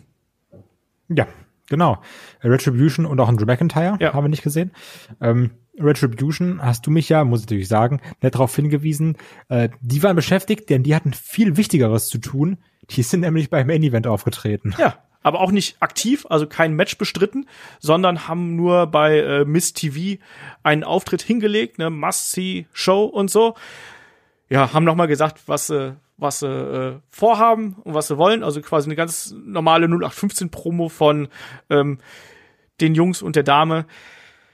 Weiß ich nicht, verstehe ich auch nicht so ganz. Weißt du, in der letzten Woche besiegen sie noch Team äh, Raw, übernehmen den Twitter-Account von SmackDown. Ich mache hier gerade meine virtuellen Anführungsstriche. Und dann lässt man sie eben beim Main Event auftauchen. Klar, man kann sagen, hier es war Thanksgiving Main Event und das war was Großes, aber niemand schaut Main Event. Da müssen wir auch nichts schönreden, oder? Aber, also, eigentlich ist es auch gut, dass sie nicht aufgetaucht sind, weil jetzt kann es wieder nur bergab gehen. So, die haben ihren ersten Sieg geholt. So, besser wird's nicht. das wollte ich gerade sagen, so, auf dem Karrierehöhepunkt aufholen, ne? Äh, aufhören. Genau. Leute, Retribution, ja, wir sind retired. Ja. Finde ich total logisch. Aber wie würdest du jetzt diese Ausgabe von Raw bewerten nach der Survivor Series? Immerhin war es ja ein Big Four Pay-per-View. Große Überraschungen gab es nicht, sondern es gab eher eigentlich eine vorsichtige Weiterentwicklung in Richtung TLC, um es mal sehr positiv auszudrücken. Ähm, ja, also so für eine Raw, ne? könnte man jetzt schon sagen, so vier von acht. Oder fünf von zehn, weil wir sind hier bei Rock Cross SmackDown, also sind wir bei einer Zehner-Skala, Kai. Ja. Siehst du, deswegen komme ich immer so durcheinander. Also, viel zu viele Skalen und das alles, ey, das ist sogar, wie soll ich denn da noch durchblicken? Das war so wie, als ich dann bei Sirius dann irgendwie gesagt habe, ja, hier das von 10 und dann bin ich verwirrt, das über, überfordert mich alles. ja, also, ich gebe eine Hälfte. Ja, hätte ich aber hier ja, auch also gegeben. Also, ich finde, man hat eigentlich in der vergangenen Woche schon deutlich, deutlich schlimmere Raw-Ausgaben gesehen. Ähm, die hier war, da war das meiste war matchtechnisch in Ordnung. Ähm, Storyline wurden fortgesetzt beziehungsweise neu begonnen. Ähm, ich fand auch dieses Anfangssegment Braun Strowman, das hatte eine Überraschung gehabt. Ich habe mich eigentlich die ganzen die ganze Show über Drew McIntyre amüsiert. Hey, passt für mich. Nein, wir haben schon bedeutend schlimmere Ausgaben von Raw gesehen, auch wenn ich nach wie vor nicht 100% äh, mit der Show mitgehe, aber das war gemessen an dem, was man zuletzt gezeigt hat, okay, gemessen an einer unterhaltsamen Wrestling-Show war es halt eben ein bisschen drunter. Ja. So würde ich es mal sagen. Es ist einfach zu lang. Ich bleib dafür. Das größte Problem von Raw ist halt eben, dass die Show zu lang geht. Und das ist, das, das wird es halt eben auch nicht ändern in nächster Zeit, sondern das wird ein Problem bleiben. Ähm, ja, dann springen wir zu SmackDown, oder? Springen wir zu SmackDown. So, und da können wir eigentlich jetzt auch tatsächlich mal so ein bisschen chronologisch durchgehen, weil das, äh, finde ich, bietet sich dann hier in dem Fall auch so ein bisschen besser an. Wir hatten zwar auch natürlich einen klaren roten Faden mit Roman Reigns und vor allem Jay Uso, aber ich glaube, das kann man besser aufdröseln, wenn man das äh, ja an einem Stück quasi macht, an äh, in dem in dem Review, die wir hier machen. Kai, wir hatten erstmal ähm, den Start des Events, wo gab es einmal wieder den guten Jay Uso, der sich hier dann in den Ring gestellt hat und äh, ja, hier vor allem dann nicht sich unbedingt äh, präsentiert hat, sondern eigentlich den guten Roman Reigns. Und er ist jetzt äh, der große Roman Reigns Cheerleader hier geworden, oder? Das ist wahr. Und ähm, man muss ja auch sagen, Roman Reigns, bewusste Wortwahl, schon sehr toxisch, toxisches Arschloch. Also, der dann erst noch bei Survival Series sich dann auch freut und sagt, ja komm Jay, dann nehme ich dich noch mal in den Arm, ja, du hast mir auch geholfen. Und dann in der Promo sagt, nachdem er halt eben von seinem Chili da rausgerufen wird, habe ich jemals gesagt, ich brauche dich? Oder habe ich gesagt, du sollst gehen? Ich habe doch gesagt, du sollst gehen. Warum hörst du denn nicht auf mich? Ihn erstmal deswegen lang macht, ihn dann nochmal lang macht, äh, dass ja sein Team nicht gewonnen hat, also Romans Team, Team SmackDown, äh, nicht gewonnen hat, dann wieder dieses, ja, die respektieren die nicht, die, die respektieren dich nicht, weil sie keine Angst vor dir haben, wenn sie dich nicht respektieren, sowieso sollen sie mich respektieren, äh, die sehen dich so, siehst du mich auch so, also respektierst du mich auch nicht. Und dann Jey Uso wieder wie ich es auch schon sonst gesagt habe, steht wieder da wie so ein begossener Pudel, sagt so, ja, hm, Mann, ich weiß ja nicht, Roman, das ist schon jetzt auch unangenehm gerade für mich, wie du mich hier so vorführst. Ähm, das, also das, das ist schon wieder sehr gut, weil es auch ähm, dieses Mal nicht nur der sehr ruhige Roman war, der immer noch jedes Wort mit Bedacht wählt, ja, aber auch dieses Mal so ein bisschen in der Art, wie er redet, aggressiver war, oder? Ja. Ähm, passiv, aggressiv, mit sehr viel Ausrufezeichen hinter dem aggressiv. ähm, auch gerade diese Sache mit diesem, ähm, ja, dass er, dass er eine, er ist ja keine räudige Hündin, die hier am Thanksgiving-Tisch um die Reste ähm, bettelt und solche Sachen. Das fand ich schon, ich fand das schon eine recht krasse Formulierung einfach irgendwo, ne? Und ähm, was ist gesagt, äh, hast du ja auch gut zusammengefasst, was hier gesagt worden ist. Ich finde, ähm, es wurde ja als Tough Love beschrieben, aber es grenzte schon sehr an mentale Misshandlung, was hier passiert ist. Und also es war viel Tough und wenig Love. Ja, aber so richtig, ne? Und auch einen Uso, wo du gesehen hast, so irgendwie fällt hier gleich alles aus dem Gesicht. Das war von beiden Seiten gut gemacht. Ähm, ein Roman Reigns, der hier absolut dominant ist und on top natürlich die Wahrheit auch verdreht und zu seinem zu seinem Gunsten auslegt irgendwo. Und ein Jay Uso, der aber eigentlich der, er, er will ja, er will Roman ja gefallen irgendwo, ne? Er möchte ja die Akzeptanz von ihm haben und der dann aber umso getränk, gekränkter ist, wenn er eben hier ähm, das, das Gegenteil quasi präsentiert bekommt, wenn er auf den Boden der Tatsachen oder sogar noch deutlich tiefer irgendwie zurückgeholt wird, wenn er hier gedemütigt wird. Und also ich, klar, ich fand es hier und da ein bisschen schwierig von der, von der schauspielerischen Leistung her, wenn er sich dann irgendwie an die Schläfen fasst und nach dem Motto, ich kann das alles nicht fassen, ich kann es nicht für mich ähm, verarbeiten. Vielleicht ein bisschen viel, aber innerhalb der Geschichte ist das für mich auch wieder eine interessante Fortsetzung. Klar, man ist jetzt nicht mehr an diesen ganz großen, schnellen Punkten, die man jetzt vielleicht in der Vergangenheit gemacht hat, aber ich finde die Entwicklung von dem Jay Uso nach wie vor spannend. Roman ist sowieso sehr dominant, sehr präsent aktuell. Und der muss, ich finde es übrigens auch hervorragend, dass er nicht jede Woche kämpft oder sich irgendwie anders präsentiert, sondern da reicht vollkommen aus, dass er spricht, dass er da ist. Alles andere brauchen wir eben da gar nicht, sondern das reicht vollkommen, um diesen Charakter so zu präsentieren. Und der wird zunehmend zu einer Attraktion, wenn er mal im Ring Und steht. was ich gut finde, Ja. weil es mich auch so ein bisschen an damals äh, Paul Heyman und CM Punk erinnert. Ein Roman Reigns braucht Paul Heyman eigentlich nicht, um für ihn zu reden. Ja. Also, das ist wirklich nur der Berater. Das ist jetzt, das ist jetzt nicht mein Sprachrohr, sondern der ist hier, der kann mal für mich so ein bisschen Leute an der Tür abwimmeln. Genau. Wenn es mal wieder jemand anschaut und mir irgendwas verkaufen will, ähm, dann ist er gut, aber er steht daneben und guckt sehr häufig sehr, sehr passend. Genau, das ist nämlich das Wichtige, während ja ein Roman komplett versteinert ist eigentlich. Der äh, zeigt ja relativ wenig Mimik, ist eigentlich ein Paul Heyman. Paul Heyman ist der menschliche Teil hier in dieser Beziehung. Und Der das sehr schockiert guckt. Genau, er ist entweder der, der erfreut guckt, äh, äh, zum Beispiel bei, bei, bei Jays Attacken oder so, ist er dann erfreut, wenn sie sich beiden das zusammen im Fernsehen anschauen oder so. Und hier und da zieht er auch mal ein paar Strippen. Es gab ja auch diese Seg Segmente, wo er mit ähm, äh, Adam Pierce Backstage stand. Übrigens, das ist ein großes Problem für mich, was diese Authority-Figuren angeht, dass Adam Pierce bei Raw und bei SmackDown auftaucht. Da habe ich ein Problem mit. Malocha. Das ist fleißig. Der- der- das, Gerade Corona, Geld muss ran. Der, der macht zwei Jobs. Nee, aber du weißt, was ich meine. Also ich finde, Ja, ja, es kann, es kann nicht einer beide Shows leiten, wenn du quasi konkurrierende Shows in Anführungsstrichen haben möchtest. Aber Das, das war ja auch das, was ich bei Survivor Series meinte. ja, Weil also so, ja, ich will jetzt ja, dass meine Brand gewinnt. Ja, aber du, du managst ja quasi beide Brands. genau. Das war so das Problem. Aber das war ja, wir haben ja da, was das aber was die Ansetzung angeht, ja eh auch das Problem gehabt, dass äh, das halbe Team Raw stand ja noch vor ein paar Wochen bei Team SmackDown irgendwie eigentlich auf der Treppe, aber ist egal. Kommen wir hier zurück zu erfreulicheren Dingen und das ist Roman und äh, Jey Uso. Wie gesagt, ich finde das ähm, ist eine kleine Entwicklung, die wir jetzt hier gesehen haben, aber es ist trotzdem eine interessante Entwicklung. Und ich finde nach wie vor, dass die ganze ähm, Darstellung von Roman, von Heyman auch, da als unterstützenden Charakter und von Jey Uso, dass das echt eine spannende Geschichte ist. Und ich sag's noch mal, wer hätte jemals gedacht, dass wir einen Jey Uso als Einzelwrestler so spannend finden würden? Ja, das ist wahr. Aber also, also der kriegt ja viel Lob und ich mag dann auch an alles cool, aber es liegt ja nicht an Jay Uso. Nee, und das ist auch eine, wahrscheinlich nur eine Entwicklung, die nur innerhalb dieser Fehde und nur für kurzer Dauer sein wird. Aber da funktioniert sie. Und ohne ihn Ja. wird das nicht so laufen. Da- Das, das ist wahr. Also der ist dann auch schon irgendwie ein wichtiger Schlüsselcharakter Genau. in, in, in dieser Storyline. Allein durch diese Verwandtschaftsgrad, du kannst, du kannst jetzt da nicht einfach, also ich sag mal so, wenn da jetzt, wenn da jetzt Otis mit dabei wäre, dann wird das nicht so gut funktionieren. Weil Otis wird, Otis und Head of the Table wäre auch witzig. Muss ich leider zugeben. Weil er dick ist. Genau. Versteht ihr? Weil er Der dick dicke ist. Mann ist head of the table, weil er sehr viel isst. Genau das. Und ich habe natürlich Otis jetzt hier nicht äh, per Zufall genannt, weil äh, nachdem ein Roman ja hier den guten Jay einmal mental zusammengefaltet hat und dann äh, verschwunden ist und ein Jay dann im Nachgang die äh, Halle verlassen wollte, sollte es ja eigentlich ein Match zwischen Otis und King Corbin geben. Mann, das wäre auch was gewesen, du.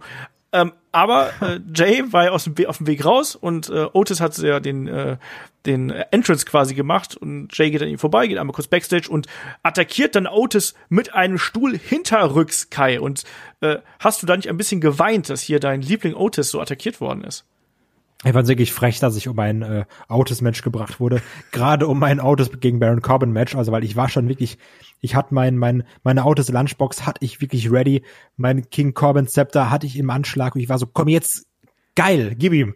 Und dann natürlich kommt Jey Uso raus. Ich finde auch, übertreibt ein bisschen mit seinem Stuhl. Also da hätte man jetzt ein Autos nicht so hart schlagen müssen. Der hat sich schon auch wirklich extrem viel Mühe gegeben im Survivor Series Match.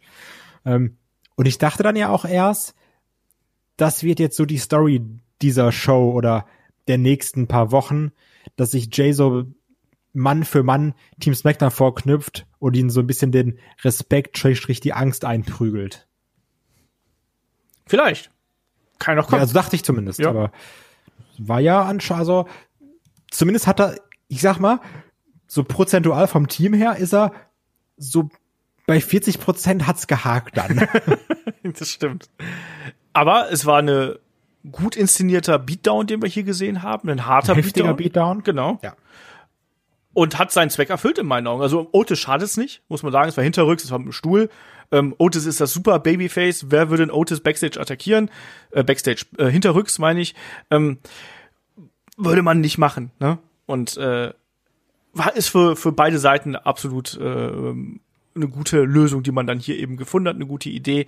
Und Jay ähm, geht hier quasi einfach auch noch über die Grenze, muss man ja auch sagen. Ne? Einfach so äh, jemanden hinterrücks anzugreifen, das ist nicht nett und dann eben auch noch so hart und dann immer wieder zuschlagen, immer wieder zuschlagen. Ähm, da zeigst dann eben, was diese äh, Geschichte mit äh, Roman Reigns dann eben mit ihm anrichtet. So. Ja. Lassen wir es einfach mal so stehen. Gut, das war der erste Punkt in der Show. Und dann ähm, kommen Dolph Ziggler und Robert Root raus. Die beiden schnappen sich das Mikro hier, die, die Lederjacken-Gang, wie ich sie gerne nenne. Ähm, und Aber muss man erklären, was das für eine Scheiße ist, immer, dass, dass Dolph Ziggler immer mit, mit der Cap seiner Brand rumläuft. Ich verstehe es auch nicht. Er, sieht immer so aus wie, wie so ein Basketballspieler, der, der hofft, ja, jetzt gleichwertig gedraftet so, so, so in, der, in der letzten Round gepickt wird oder so. Und dann da kommt er auf, auf der Bühne mit seiner Smackdown Cap.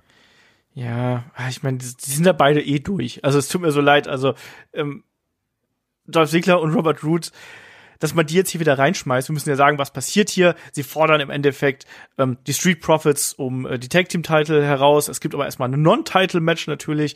Äh, es gibt im Vorfeld gibt's ja dann wieder eine schöne Promo, wie ich finde, hier von äh, den Street Profits, wo ja auch äh, äh, Montez Ford eine Dolph Ziggler als Shawn Michaels irgendwie hier bezeichnet. Fand ich ein bisschen lustig. Aber nein. ja, also Street Profits halt, ne? Immer so ein bisschen aufgedreht, dann noch ein bisschen Witz drauf, passt. Ja, eben. Und dann gab es ein Match zwischen den beiden Teams und ich habe schon sowas befürchtet. Also erklär mir mal die Logik dahinter. Wir haben die Street Profits, die bei der Survivor Series wirklich ein Karriere machendes Match abliefern. Ein hervorragendes Match gegen eines der größten Tag Teams der letzten zehn Jahre. So. Und dann und, und gewinnen. Sollte man auch erwähnen vielleicht. Genau, und das auch noch gewinnen. Genau.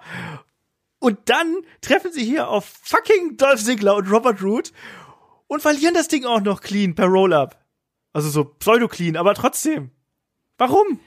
Ja, das ist, also, das ist das, was ich auch angesprochen habe. Diese Roll-Ups, das gefällt mir nicht. Das ist, ja, die einen gewinnen, aber die anderen, die haben ja nicht wirklich verloren, weil das war nur so ein kurzer Moment, da haben die halt nicht aufgepasst. Und ähm, ich finde das scheiße. So, ein Sigler und ein Root, die sind langweilig, aber auch hier, ich versuche jetzt beim Sprechen zu überlegen, aber obwohl ich langsam rede, fällt mir kein anderes Tech-Team ein, das man jetzt auch noch gegenstellen könnte. Ja, aber und das ist halt, ja, das, aber die Sache ist jetzt ja, wenn sie jetzt verlieren würden, dann würden wir jetzt irgendwie dann in, in der Preview wieder sagen, ja, Ziggler und Robert Root, die haben jetzt viermal verloren gegen die Street Profits, warum kriegen die ein Titelmatch? Also, das, das beides scheiße. Das zeigt einfach wieder nur, dass es, was wir auch bei äh, Raw gesehen haben, das zeigt wieder nur, es gibt keine Tag Team Division. Und es gibt jetzt recht keine Tag Team Division, die zwei Bells rechtfertigt. Das stimmt. Aber ich, ich tue mich da so, so, so schwer mit, dass man hier gleich Street Profits wieder hat verlieren lassen. Ähm, also wir haben bei, bei SmackDown haben wir noch Shinsuke und Cesaro zum Beispiel. Meine, klar, haben wir auch schon tausendmal gesehen. Ähm, wir werden noch da. Ähm, ja, also klar, es ist, es ist nicht besonders viel da. Irgendwann kannst du noch die Mysterios vielleicht mit reinschmeißen und ähm, aber mehr, viel mehr ist nicht da, muss man ganz klar, muss man ganz klar so sagen. Aber man muss sich ja mal überlegen, was man da einfach dran ändert. Mich ärgert es einfach nur in der Art und Weise, wie man das hier aufbaut, weil ich finde es so faul, ich finde es so unmotiviert und ich finde es auch so unnötig, weil dadurch, dadurch degradierst du einfach direkt wieder diesen Sieg bei der Survivor Series äh, für die Street Profits und äh, sorgst da einfach für so eine lahme Übergangsfehde, die wahrscheinlich dann eh bei der Kickoff-Show von TLC landet oder sowas. Ja, das sowieso. Also, ja, da habe ich, also das, das Tag Team Match, was wir gesehen haben, war nicht schlecht, muss man dazu sagen. Das war für einen Weekly war das äh, absoluter Standard, war okay, kann man sich anschauen. Äh, kurzweiliger Spaß irgendwie in, in sieben, acht Minuten ist okay, aber dann dann dürfen hier Sigler und Root nicht gewinnen. Das, das ohne ohne vernünftigen Aufbau, ohne irgendwas man glaubt anscheinend irgendwie, da, da reicht dann schon Dolph, dass äh, man hier sowas rechtfertigt. Ich tue mich da echt schwer. Naja. So, wir haben äh, erstmal dann hier weitere ähm, Interviewsegmente gehabt mit äh, Daniel Bryan zum Beispiel. Ähm, wo es dann auch um die Geschichte mit, äh, mit Sami Zayn geht, weil natürlich das ist derzeit die Fehde, die hier aufgebaut ähm, werden soll. Es gab noch mal ähm, ein größeres Interviewsegment mit ähm, der Mysterio äh, Family und das war dann eben auch der Aufbau hin zu dem Übergangsmatch, was wir dann später gesehen haben, nämlich ähm, Murphy, der jetzt ja es ist der Schwibsparger oder irgendwie sowas, der Mysterio Family ist auf jeden Fall, der dann, weil sich ein Baron Corbin hier einmischt, ähm, dann da in dieses äh, Match reingeworfen äh, wird. Naja. Und dann springen wir einfach mal zum nächsten Match, weil das ist vielleicht wichtiger. Natürlich haben wir übrigens bei beiden Shows, sowohl bei Raw als auch bei SmackDown, diverse Rückblicke auf das große Farewell des Undertaker gesehen, was wir davon ähm, gehalten haben und halten. Das haben wir, glaube ich, auch in der Survivor Series Review ähm, ganz gut äh, gesagt. Erstmal hier, ähm, ein Sami Zayn kommt raus, wir bekommen das Match gegen den Daniel Bryan. Er hält erstmal wieder eine Promo im Ring. Und äh, wer, was sagst du aktuell zum Sami Zayn? Ich finde, dass er in der Rolle als IC-Champion wirklich aufgeht. Ja, also definitiv. Also ich habe mir auch also ähm, generell gedacht, dass das ist wieder so ein IC-Teilnehmertitelfeld, ähm, wo man A, es irgendwie auch mag, den Champion so ein bisschen zu hassen. Also ich denke so, mal jetzt komm, mal halt's Maul, Sami Zayn. So, du, du mit deinem Kram hier, aber so auf, auf, auf, auf so eine funny Art und Weise.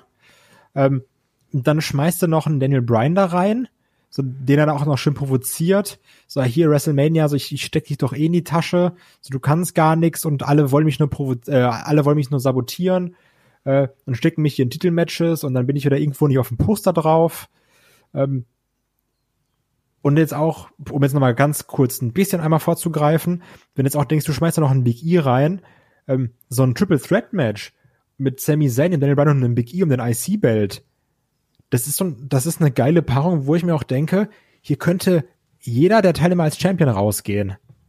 Und da, da, also ich finde, man kann da mit, mit der Art, wie, wie ein Sami Zayn sich benimmt und dann noch mit den möglichen äh, Kontrahenten jetzt nicht spannende Stories erzählen, aber insofern gute Matches erzählen, die irgendwie an sich eine Spannung haben, weil du nicht weißt, wer gewinnt. Und das mag ich. Ja, und es sieht ja jetzt gerade tatsächlich so ein bisschen danach aus, dass man hier einen äh, Sami Zayn so ein bisschen als diesen ja, auf der einen Seite ist er ein Chicken Shit Heel, auf der anderen Seite ist aber auch der, der dann das irgendwie dann trotzdem noch schafft, dass er die wichtigen Matches dann zumindest irgendwo gewinnt. Hier war es ja dann eben auch so, dass ähm, äh, wie ich fand, ein, ein gut geführtes Match zwischen den beiden mit einem absoluten Höhepunkt, als wir diesen Brainbuster auf das Apron gesehen haben. Ob der auch sein muss, weiß ich nicht. Daniel Bryan, weiß ich nicht. also ja, sieht schon krass aus, aber ob ob das sein muss? Ja, krasse, krasse Aktion auf jeden Fall, muss man ja ganz klar hier sagen. Und äh, es ging ja, wie gesagt, hin und her zwischen den beiden, auch ein gut geführtes Match. Ich habe natürlich dann sofort wieder ein bisschen Erinnerungen an ähm, frühere Indie-Tage gehabt, wo die beiden dann als Generico und Brian Danielson noch gegeneinander angetreten sind. Habe ich mal live damals in Essen noch gesehen, irgendwie bei PWG. Und das ist schon schön, die beiden dann hier zu sehen. Und ich glaube auch, dass die beiden so ein bisschen ähm, so eine Aktion wie den Brainbuster, das machen die schon so ein bisschen für die Wrestling-Nerds, die dann vor dem Fernseher sitzen, so wie, so wie mich. Ich habe mich da so ein bisschen, ich finde, das war so ein kleiner Gruß in meine Richtung in dem Augenblick. Persönlich. Ähm, genau.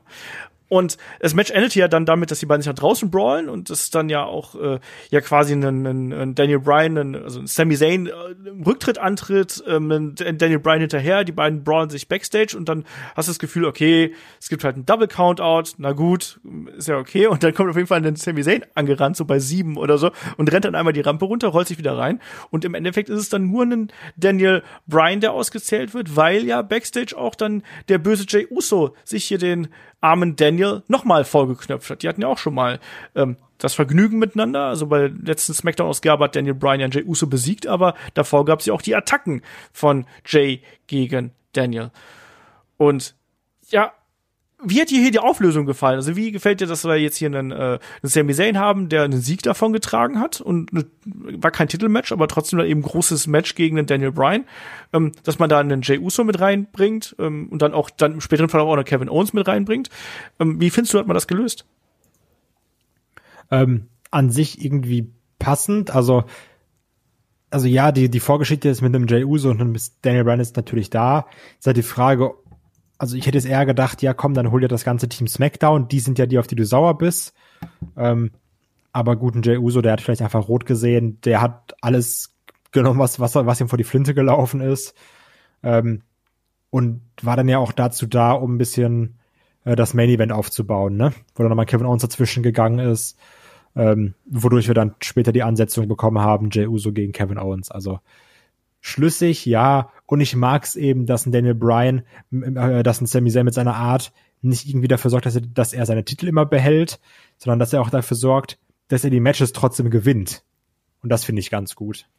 Ich meine, er muss ja auch nicht jedes Match gewinnen. Das braucht er nicht. Dafür ist er ein Heel irgendwo. Aber hier in dem, in der Situation fand ich das sehr prägnant und ähm, recht gut umgesetzt, weil auf der einen Seite ist er clever genug, um dann die wahrzunehmen, ähm, dass da Jey Uso und Daniel Bryan attackiert hat und rennt dann auch zurück, zu, zu, in den Ring. Ähm, und es gibt natürlich dann auch so ein bisschen Luft nach oben im Sinne von, hm, ist da vielleicht irgendwie so eine Absprache schon vorweggefallen? Und dann die Sache mit Kevin Owens. Auch da hatten wir ja die Geschichte gehabt, wo ja auch ein Kevin Owens auf der Suche nach einem Tag Team Partner gewesen ist und jetzt hilft er eben hier in Anführungsstrichen einem äh, Daniel Bryan, ähm, als der niedergeschlagen wird und kümmert sich um ihn und äh, schlägt die, den bösen Jay ähm, äh, in die Flucht. Das ist schon in Ordnung und dann äh, haben wir ja dann eben hier diese diese äh, Konstellation. Weiß ich nicht. Kann ich kann ich mit leben wie das hier. Ja, finde ich auch in Ordnung. Ne, wie, wie das hier eben ähm, gelaufen ist. Und daraus resultiert dann eben auch, ähm, äh, ja, der Main Event, den wir dann hier eben haben, äh, sehen, ne? Machen wir weiter. Was haben wir noch, Kai? Danach gab es dieses, dieses Interviewsegment mit ähm, Big E und Sammy, wo er sich auch Big E noch mal so ein bisschen ähm, über einen Sammy Zayn lustig gemacht hat und dann eben auch so nach dem Motto, äh, ne, hier, ich gratuliere dir und äh, hält dann die Hand zehn Sekunden und bricht ihm die Hand dabei fast. Na gut. Ja, also war 10 Sekunden, 10 Count, hahaha. Hahaha, ja. genau. Aber ich habe trotzdem mal Bock auf äh, Sami Zayn gegen Daniel Bryan gegen Big E. Warum auch nicht? Also für TLC, so ein schönes IC-Title-Match, ähm, fände ich in Ordnung. Weiter ging es mit einem Match in der Damendivision. Wir haben ja bei Bianca Belair gegen Natalia und während beim Match ist ja hier dann äh, eine Bailey auch äh, dabei gewesen und hat ja dann auch unter anderem einen äh, Schlag kassiert ne, von Bianca Belair, als es nach draußen ging und äh, als dann eine Bailey ganz äh, wutentbrannt auf das äh, Ring-Apron gesprungen ist, ist dann Natalia noch in sie reinbefördert worden und eine Bianca Belair konnte dann ähm, erneut in äh, einen Roll-Up gewinnen. Genau. Äh, ist auch die Frage, ob es eine Bianca Belair zwingend einen Roll-Up gegen eine Natalia braucht, ne? Gegen eine Natalia, die vier Chancen braucht an der Zahl vier, das sind eins, zwei, drei, vier Chancen braucht, um sich zu qualifizieren, gegen eine Bianca Belair, die, wo wir eigentlich gesagt haben, so die, die ist der neue Star.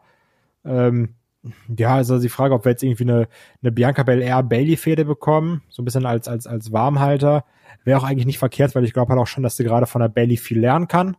Jetzt so un-K-Fape-mäßig. Ja. Das ist dann schon sehr, sehr praktisch ähm, um sie auch so ein bisschen dafür bereit zu machen und nicht jeden einfach ins äh, Title Picture zu schmeißen, weil da haben wir ja schon die sehr talentierte Carmella. Genau, ähm, mal nachher auch noch, ja. ja. Und von daher finde ich es okay, aber also hier hätte auch gerne eine Bianca Belair ein bisschen dominanter gewinnen dürfen. Das ist genau der Punkt. Ich finde, man erkennt hier, dass man derzeit noch nicht genau weiß, wohin man mit Bianca hin möchte. Ähm, ich fand ihre Reaktion, als sie eine Bailey geschlagen hat, fand ich nicht gut. Ähm, und ich fand auch nicht gut, dass, dass sie dann eben hier, wie du schon richtig gesagt hast, dann eben nur mit dem Roll-Up gewinnen konnte. Also gegen den Natalia muss die einfach klar gewinnen. Und natürlich kann man halt sagen, ja gut, das war ja als Storyline-Aufbau, Bailey als Gastkommentatorin, bla bla bla. Ja, aber ich finde, für die Art und Weise, wie man ja hier offensichtlich mit einer Bianca Belair äh, verfahren möchte, die, die ist ja offensichtlich eine Frau, die man hier wirklich als eines der Zugpferde aufbauen möchte, dann musst du aber auch jetzt hier schon mal anfangen, die klar zu positionieren. Ich finde, dass sie nicht klar wie ein Babyface wirkt, sondern ich finde, dass sie ähm, so eine Mischung aus äh, nicht passiv-aggressiv, aber so ein bisschen, so ein bisschen ähm, hinterlistig, arrogant, arrogant also sehr, hinterlistig, sehr cocky, so. genau, ne, von sich überzeugt ähm, und und also was. Ich finde sie nicht 100% in dieser in dieser Schiene und ich glaube auch, dass sie als Heal besser funktionieren würde. Absolut. Und dass sie eben in dieser Rolle jetzt derzeit noch nicht ankommen wird. Und ich glaube, das wird dafür sorgen, dass sie zwar hier und da gute Matches ähm, abliefert, aber das wird nicht dafür sorgen, dass die Zuschauer 100% von ihr überzeugt sein werden. Das ist so meine Angst. Ja, das glaube ich auch. Ähm, ich glaube übrigens auch, dass so im Charakter wie einer Bianca Belair ähm, auch ganz okay tut, nicht gut tut, aber ganz okay tut, ähm, wenn keine Fans da sind. Weil ähm, dadurch könnte sie jetzt noch mal ein bisschen größer wirken.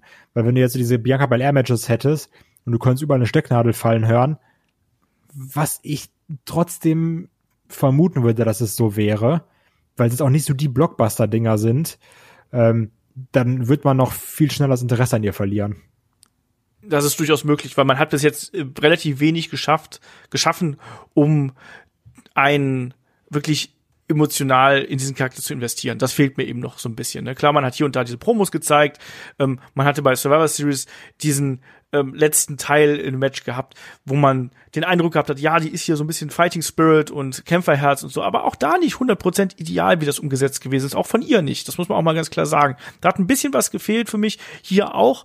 Und wie du schon richtig sagst, ein Match gegen Bailey oder eine Fehde gegen Bailey, da könnte sie mit Sicherheit von profitieren, was ähm, äh, auch das Standing innerhalb des SmackDown-Rosters irgendwie angeht, aber auch eben was das In-Ring-Geschehen angeht. Schauen wir mal. Ich finde das als Fädenauftakt, ja, durchwachsen, sagen wir es mal so. Ja. So, machen wir weiter. Wir, wir haben noch ähm, eine Billy Kay, die sich hier als Kommentatorin ähm, ge, äh, beworben hat, genauso wie in den vergangenen Wochen, wo wir es ja schon mal gesehen haben, dass sie da Bewerbungen verteilt haben. Und dann äh, haben wir eine, eine Carmella, die hier noch mal eine Nachricht in Richtung Sasha Banks raushauen möchte, natürlich nach den ganzen Attacken der vergangenen Woche. Ne? Und dann gab's aber die Revanche von Sascha. Und wie fandest du das? Dann gab's ja das Schnippen von äh, Carmella, die sich hier ein Glas Champagner reichen lassen wollte. Und dann kam auf das zweite Schnippen hin ein Arm ins Bild mit einem sehr verräterischen Schmuck an den Fingern. Und dann hat man gewusst, okay, Carmella, du bist jetzt ein Problem. Genau. witzig. Da kam dann äh, eine Hand, wo da ein Boss drauf stand und dann war es Kollege. Haha, witzig. Den Gag konnte ich nicht liegen lassen. ähm, auch, ja, egal. Wäre auf jeden Fall witzig, wenn es Kollege wäre. Äh, einfach mal durchspielen. Ähm, ja, ich habe finde den Gag richtig gut. Okay. Ich halte mich da raus, das ist nicht mein, ist nicht mein Kreis. Ja, die, die Leute, die es fühlen wollen, fühl's. fühl's. ähm, ich, also, ja, es war diese typische Heal-Promo so, ja, und die Leute, die, ich war immer für die da und dann habe ich gemerkt, so, ich mache alles nur noch für die, für, für die Fans und die haben mir nie was zurückgegeben. So die richtige 0815 Heal-Promo hier hat es also insofern gepasst, dass sie wirklich wortwörtlich für Unterhaltung der anderen Leute getanzt hat, als sie mit Artruth und sowas unterwegs war. Passt äh, ja irgendwo. Aber ein ganz großes Problem, was ich habe, auch vielleicht wieder subjektiv, ich kann eine Carmella absolut null ernst nehmen. Weil die macht mir hier so auf, ich, oh, ich bin so gefährlich und ich habe jetzt hier das Sagen. Aber wir alle wissen, Mann, du kannst halt echt nix und davon eine ganze Menge. Also, das ist so ein bisschen mein Problem dabei. Also auch die Promo, ja, okay. Auch diese komischen Outfits, die sie immer anhat, auch ganz, ganz komisch. Das ist so ein bisschen, weißt du, wenn du so um, um 20 Uhr wresteln musst, aber um 21 noch so einen Domina-Termin hast, daran erinnert mich das ein bisschen.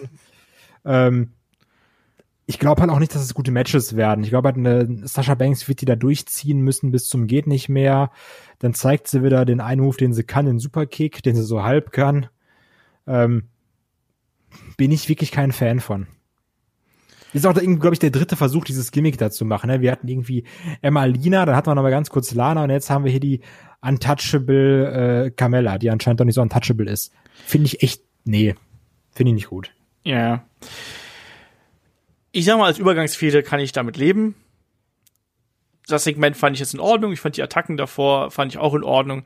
Aber das darf halt eben keine Dauergeschichte werden und äh, eine ähm, ich habe fast immer Lina gesagt, eine Carmella darf danach gerne wieder in die zweite Reihe zurück ähm, wenn sie dann eben hier ihre ähm, Niederlagen eingesteckt hat und äh, dann reicht's. Ich fand das jetzt hier, aber so als als kleine Geschichte fand ich das ähm, okay, aber auch jetzt war ja auch konsequent weitererzählt, ne? Eben, genau das.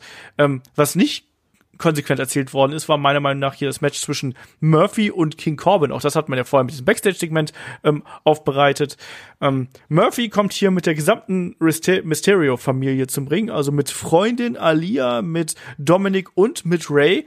Ähm, ja, The Shield is back, würde ich mal sagen. Also, die verteilen sich dann quer um den Ring und jeder von den Mysterios hat auf irgendeine Art und Weise mal eingegriffen. Selbst bei kleinsten Kleinigkeiten ähm, hat dann hier einen Mysterio, einen Rey Mysterio zum Beispiel, da gab es einen Deep Six und dann schon hat einen Rey Mysterio eingegriffen. Und jetzt erklär mir bitte mal, war das einfach nur so eine Geschichte nach dem Motto, ja, Baron Corbin, der ist ja so heel, ähm, da mag man das, wenn vier Leute den hier ähm, quasi die Niederlage einbringen.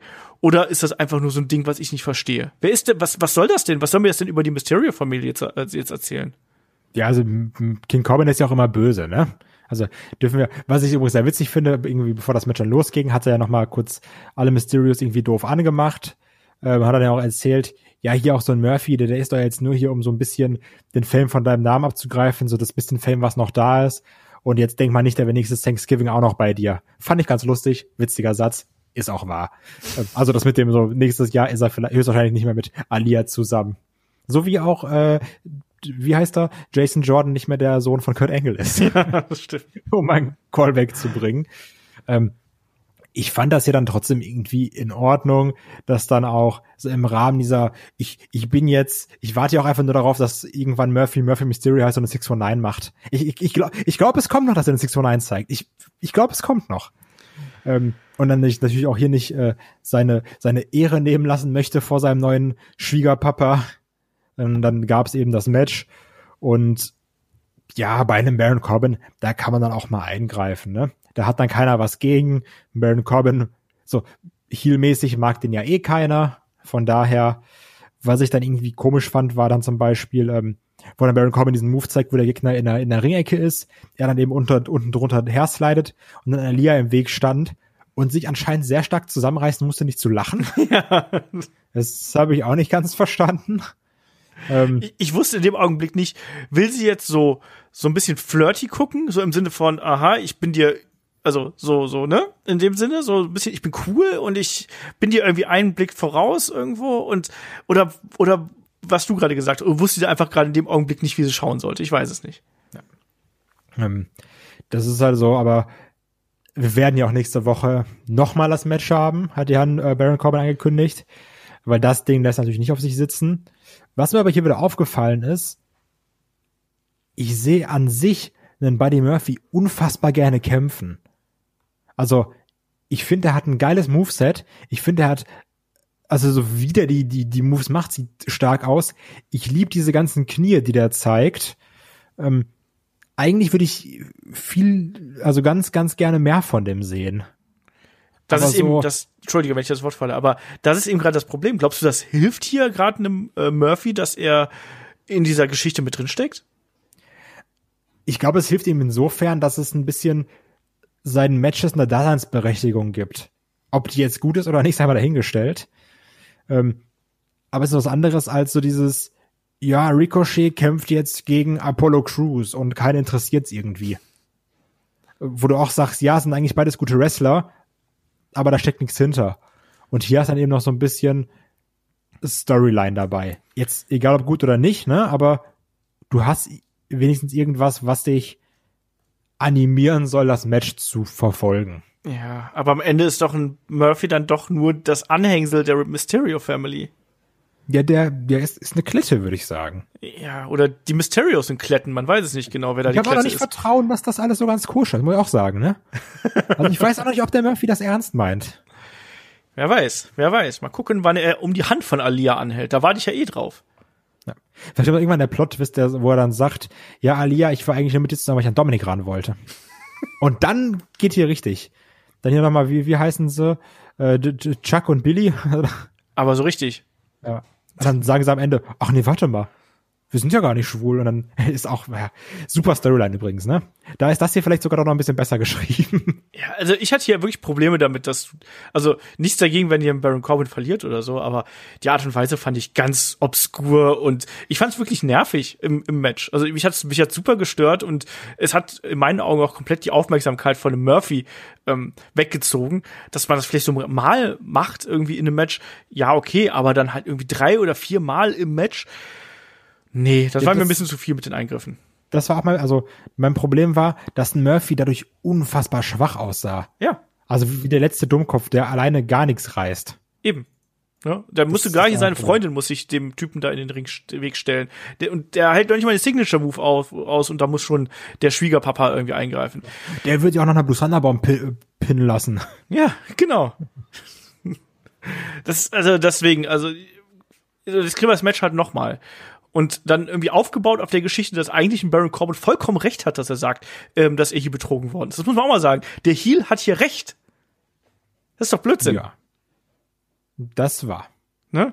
Das ist so, als ja, wenn. Also das ist halt schon Quatsch. das ist alles furchtbar. Ähm, nicht aufregen, Olaf. Kommen wir zu einer Sache, die mir wirklich Spaß gemacht hat. Genau, Muss dann mach sagen. du mal hier den Main Event mit Kevin Owens ja. gegen Jay Uso. Kevin Owens gegen Jay Uso. Wir, der Aufbau fing ja schon am Anfang der Show an, hat sich durch die ganze Show gezogen. Mag ich, roter Faden. Finde ich gut. Ähm, und ich habe ja schon gesagt, ich dachte jetzt, das wird hier so ein Ding. Jey Uso fertigt jetzt das ganze Team SmackDown ab, äh, weil sie keinen Respekt vor ihm, vor seiner Familie haben, weil sie keine Angst vor denen eben haben. Und dann dachte mir, ja, jetzt darf hier nochmal der Kevin Owens irgendwie was einstecken. Dem war aber nicht so. Olaf.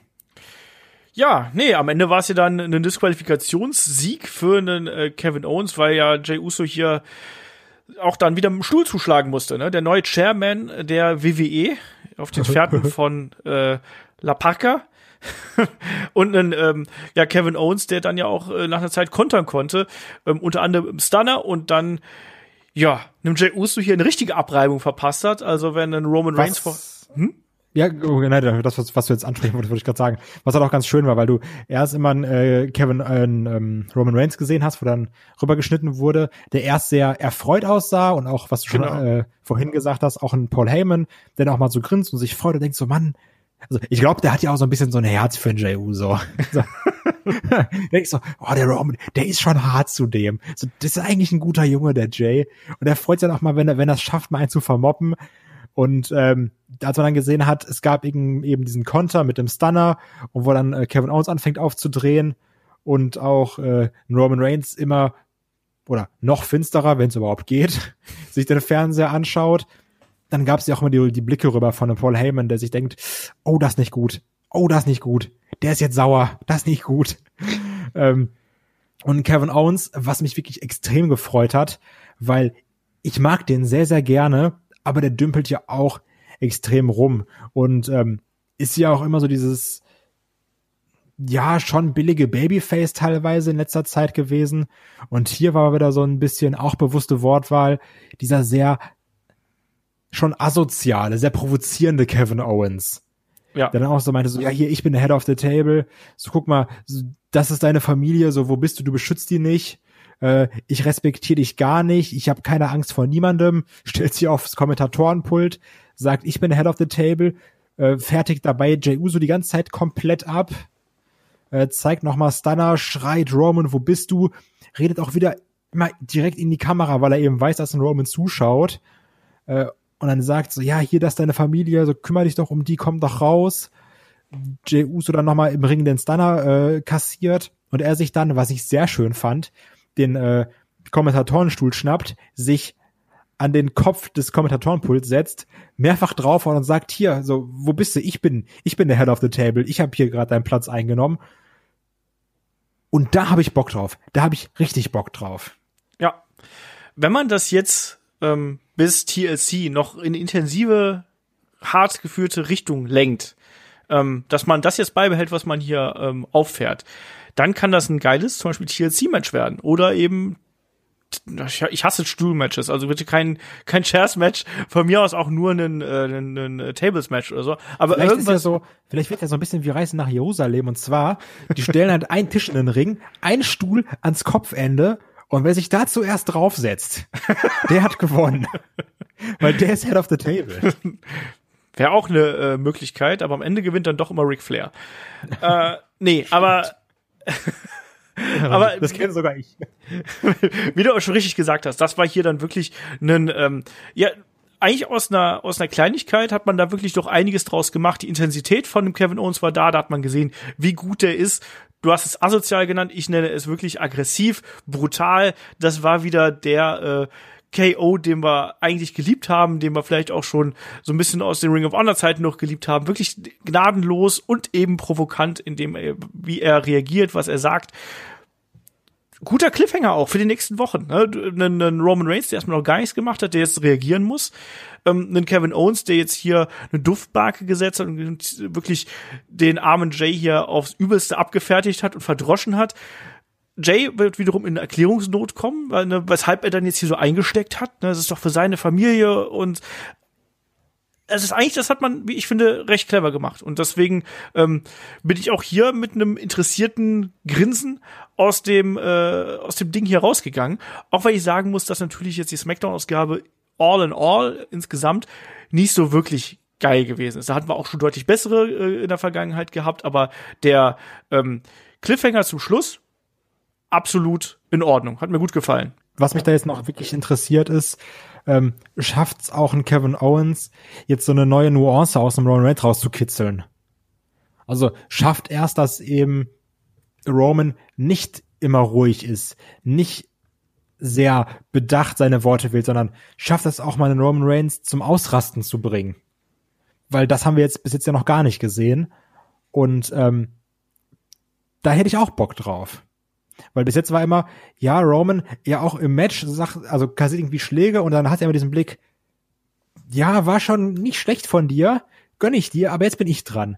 Und wie wär's dann mal, wenn dieser Roman, der ja an sich schon gefährlich ist, mal so ein Tick ausrastet? Und ich sag mal, wenn einer das kann, dann wäre das garantiert ein Kevin Owens. Das denke ich nämlich auch.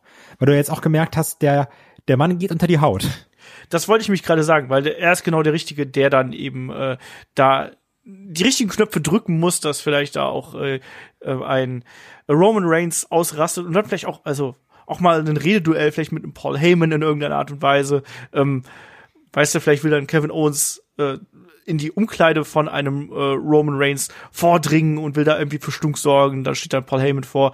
Ähm, es gibt da einige Möglichkeiten, die sich anbieten und deswegen finde ich jetzt eigentlich gar nicht so schlecht, dass wir Kevin Owens gegen Roman Reigns bekommen. Höchstwahrscheinlich.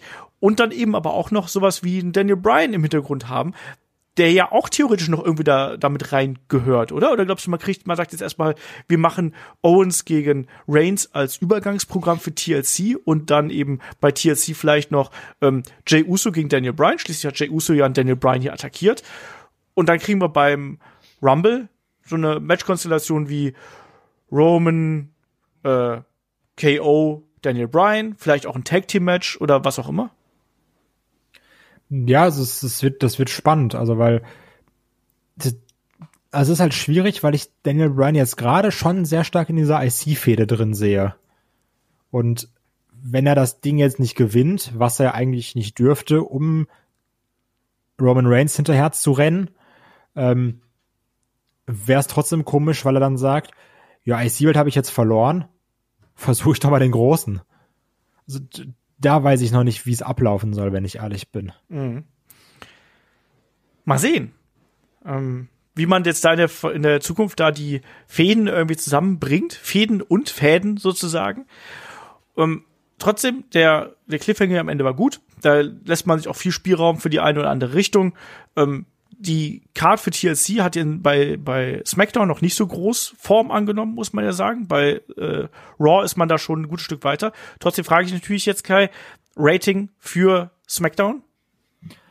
ist halt schwierig, also weil ich habe gerade noch mal so ein bisschen durchgescrollt. Also mir hat das Main Event nicht mal zwingend das Match, aber dieses dieser Aufbau extrem gut gefallen, weil ich habe da wirklich verdammt viel Bock drauf. Ähm, aber wenn du so durch die Card guckst, war da jetzt ja nicht so das Übermatch dabei. Das, also jetzt auch hier die Street Profits gegen Root und Segler, das war komplett solide. Und auch Brian und Sammy Sanders war auch solide. Ähm, aber auch so Bianca Belair, das, das war irgendwie egal. Eine Carmella, das ist irgendwie egal. Das war halt so da. Yo, Murphy gegen Mysterio. Also an sich würde ich jetzt sagen, auch eine 5 von 10. Mein Problem ist aber, ich fand SmackDown besser als Raw. Mhm. Geht mir ganz ähnlich. Also, wenn man die Qualitäten der Shows ein bisschen aufeinander, irgendwie gegeneinander aufwiegt, ähm, ich fand SmackDown hat man in der Vergangenheit wirklich deutlich bessere Episoden gesehen. Bei Raw hatten wir in der Vergangenheit deutlich schlechtere Ausgaben gesehen. Und ich fand trotzdem, ähm, auch wenn ich jetzt sagen muss, so matchtechnisch war Raw eindeutig besser. Wir hatten eine ja, klare Struktur ja. hier und da auch drin. Wir hatten die großen Matches mit drin. Ähm, auch da nicht alles perfekt, wenn wir jetzt an äh, Lana Asuka und Konsorten denken und äh, hier und da bisschen schwierig, aber bei SmackDown war auch vieles dabei, wo es wahlweise Längen gegeben hat oder wo jetzt irgendwie die Charakterprogression nicht wirklich 100% klar gewesen ist. Deswegen ähm, bin ich da genau bei dir. Ich, also rein ähm, subjektiv, also von meinem inneren Empfinden her, sage ich, mir hat SmackDown irgendwie besser gefallen. Vielleicht weil es kürzer ist, weil es ein bisschen kurzweiliger ist, weil du mehr Wechsel hast. Aber objektiv betrachtet, finde ich, war Raw in dieser Woche eigentlich sogar ein bisschen stärker und deswegen gebe ich eine 4-5 für SmackDown und eine 5 für Raw ja, ist nachvollziehbar. Also ich glaube, also Storyline-technisch fand ich SmackDown besser, aber Match-technisch war definitiv Raw besser. Ich glaube, so kann man es eigentlich gut einordnen. Ja. Ähm, und an der Stelle schreibt natürlich auch gerne, ne, wie fandet ihr jetzt hier die Geschehnisse ähm, nach der Survivor Series? Ne? Schaut da gerne auf unserem YouTube-Kanal vorbei und äh, Lasst da gerne Kommentare, Likes oder Abos da, wie sich das eben gehört. Und natürlich auch an alle Leute da draußen, wenn ihr mögt, ähm, gerne auch mal bei äh, iTunes bewerten, wenn ihr uns hier ähm, hört. Und wenn ihr Spaß daran habt, dann macht das gerne.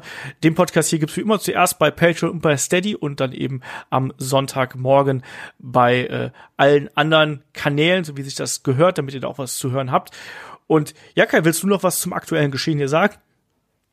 Nee, aber also, also ich sage nee, aber auch richtig, richtig schlau. Ähm, ja, doch. Ich muss sagen, dass mir ähm, jetzt so ein bisschen die Konstellation, die ich mir in, in meinem Kopf so zusammengebaut habe, ähm, die mich irgendwie doch gerade positiv auf TLC blicken lässt. Stand jetzt. Ja. Weil wenn ich so da an, an äh, dieses IC-Title-Picture denke, habe ich da Bock drauf. Ähm, wenn ich äh, hier an, an an das, das Main Event Title Picture denke, habe ich da irgendwie Bock drauf. Das ist, ist gar nicht so verkehrt. So, ich hoffe halt immer noch, dass wir bei den Tag Team Titels wenigstens so ein, so ein Clusterfuck Gimmick Match bekommen mit, weiß nicht, schmeiß am besten TLC rein. Oder ähm, Leitermatch, ganz klassisch. oder, oder Leitermatch eben, was wir auch häufig haben. Das ist gar nicht so verkehrt. Und ich könnte mir halt auch vorstellen, dass wir irgendwie äh, einen Keith Lee gegen Bobby Lashley nicht zum letzten Mal gesehen haben. Ja, ja, durchaus, durchaus möglich. Schauen wir mal, wie sich die Sache da entwickelt. Auf jeden Fall ähm, hat man hier so den Grundstein für TLC gelegt. Keine herausragende Woche äh, bei beiden Shows, aber äh, glaube ich auch schon da haben wir deutlich Schwächeres gesehen. Ein bisschen Entwicklung ist da und wir werden sehen, wie das äh, in Richtung TLC geht. Jetzt hier geht's in der nächsten Woche weiter, also auf dem Free-Kanal quasi. Ähm, geht's nächste Woche weiter mit den Rivalitäten. Da werden wir über John Cena gegen The Rock sprechen. Im äh, Patreon Steady-Bereich gibt's nächste Woche 2x5. Es gibt No Holds Barred.